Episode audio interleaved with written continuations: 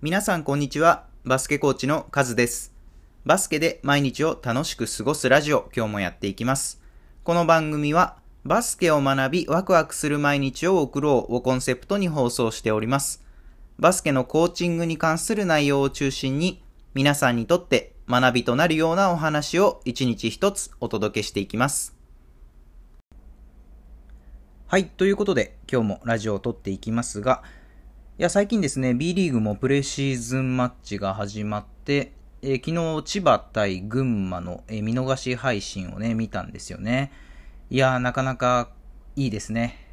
いよいよバスケが始まるなっていう感じがしますね。やっぱりバスケって基本的には冬のスポーツなので、まあこういう夏から秋に季節が変わる時には、いよいよこれからだなっていう感じをね、毎年味わうんですけれども、いや、本当に楽しみですね。B リーグも、まあ今シーズンというか、えー来シーズンはね、どこが優勝するかなというところで、僕もね、結構ワクワクしているんですけれども、まあ一方で、まああとは NBA とかもそうですよね。まあシーズンが始まると、やっぱり本当にもうお祭りですよね。で、NBA 選手とかを、まあ今ではね、こう YouTube で気軽にそういうトッププレイヤーのプレーをね、簡単に見られる時代なので、本当に便利な時代になったなって思いますね。で、NBA 選手で言うと、例えば、まあ人気なのはステフィン・カリー選手とかですよね。まあ知らない人のために言うと、まあスリーポイントが本当によく入る選手なんですよ。もちろんスリーポイントシュートだけじゃなくて、それ以外もものすごい技術の高い選手なんですけれども、まあ特に目立つのが、まあスリーポイントシュート。まあシュートが本当によく入るんですよね。で、あとはレブロン・ジェームス選手。で、レブロン・ジェームス選手は僕はもう中学の頃からファンなので、うん、今30、何歳でしたっけ ?37 歳か38歳ですよね。それなのにあの強烈なドライブとそこからのダンクは何だという、本当に、まあ、同じ人間とは思えないような、うん、身体能力を持ってますね。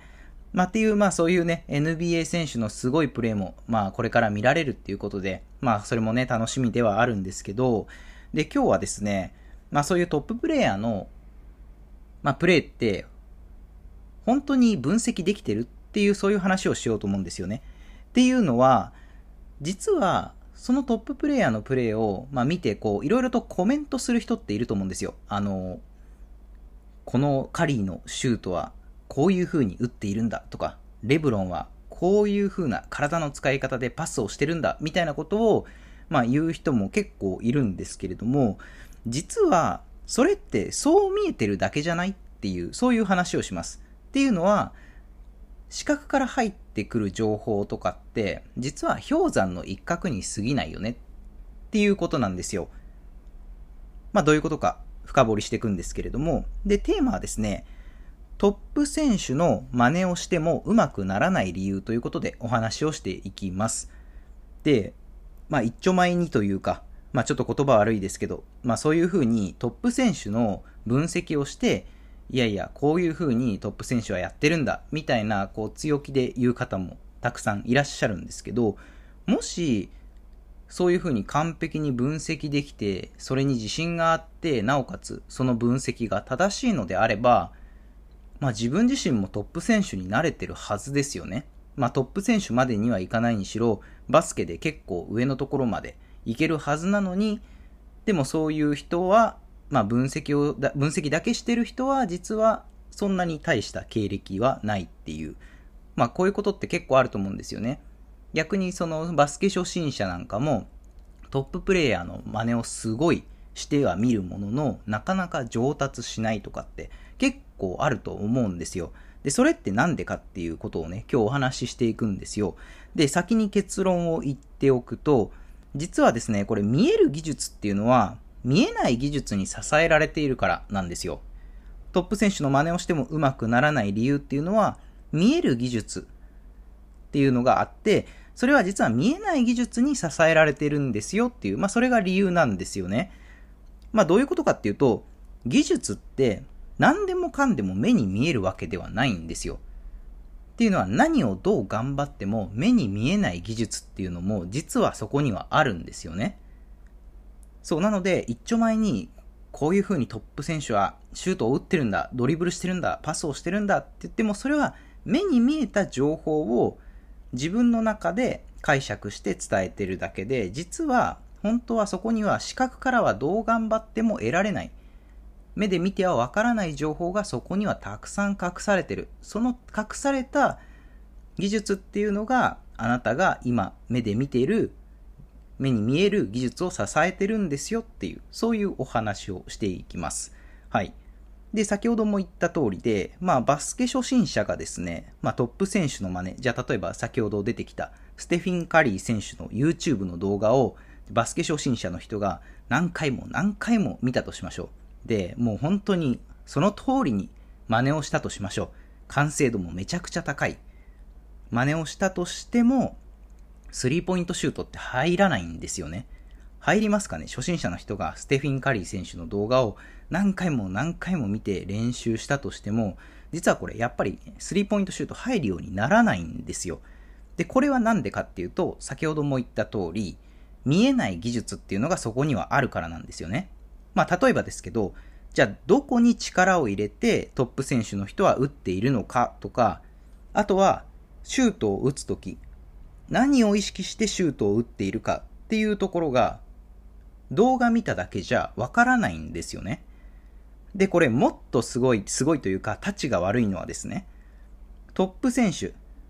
もう本人も無意識のうちにやってる技術っていうのもあるんですよ。トップ選手が意識してるものもあるし、実は無意識のうちにやっていて、本人はそれには気づいてないけど、大切な技術っていうのもあるわけですよね。もうそれはトップ選手ですらわからないんですよ。そう、だからそれを動画とかで他の人が外から見たところで、そのトップ選手ですらわからない無意識の技術っていうのは、外から見てわかるわけがないんですよね。でもその見えない技術っていうのが実はものすごく大事で、それが目に見える技術を支えてるんですよっていう話なんですよね。はい。うん、なかなかこれ僕も気づくのに時間がかかってですね、そうですね、中学生ぐらいの時かな。まあそれこそ先ほど出てきたレブロン・ジェームス選手のシュートフォームとかをなんか真似して一生懸命練習してた時とかあったんですよ。体育館で、誰もいない体育館で、レブロンはこうやって打ってるんだよな、シュートを、みたいな感じで一生懸命こうレブロンの真似をしてシュート打ってたんですけど、全然入るようにならないんですよね。まあ当たり前ですよね。だってレブロンの体の使い方を知らないから、外だけで見てるから、そんなのレブロン通りになるわけないじゃないですか。っていうことに意外と気づいてない人が多いなっていう印象を最近感じるんですよね。そう、なので、まあ大事なことって何かっていうと、まずはやっぱりその目に見えない技術っていうのを言語化するっていうのが必要だと思うんですよ。言語化っていうのは、まあ言葉ですよね。その技術っていうのは、こういうものなんだよ。目に見えない技術にはこういうものとこういうものとこういうものがあって、こういう風に使うことで、こういうパワーが生み出されて、それがこういう見える技術につながっていくんだよっていうことを言葉として表現するっていうことが大事なんですよ。だからそこで初めて体の使い方を覚えて、で、結果的に、まあ、レブロンのようにというか、カリーのようにというか、まあ、シュートフォームがですね、固まってくる、ドリブルが上手くなる、パスが上手くなるっていう技術に、目に見える技術につながっていくわけですよね。で、じゃあその見えない技術を言語化ってどうやってやんの？みんながみんなできるわけじゃないじゃんって思うんですけど、そう、だからバスケのコーチがいるわけなんですよね。そう、バスケのコーチのお仕事っていうのは、実はこれ、言語化の仕事とも呼ばれているんですよね。言語化の仕事。つまり、なんとなくというか感覚でやっていることをちゃんと言葉で他の人にそれこそバスケ初心者の人にも分かるように伝えるその言語化能力っていうのが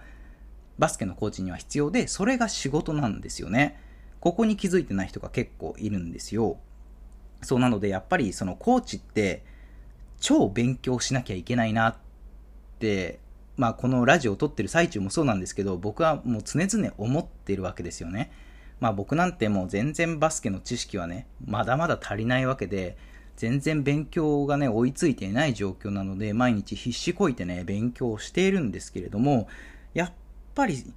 勉強をしなくても、こう、なんか分かった気になっちゃう人って、やっぱりこう、スポーツだといるんですよね、一定数。でも、実はそうじゃないよっっていうところを今日はすごく言いたくて、本当に突き詰めるとめちゃくちゃ勉強しなきゃ、なんというか真理にはたどり着けないんですよね。そうなので、コーチの人はこう自分から情報を取りに行く。有益な情報を取りに行く。まあそれこそ、まあ教材とかをですね、まあお金払ってでも、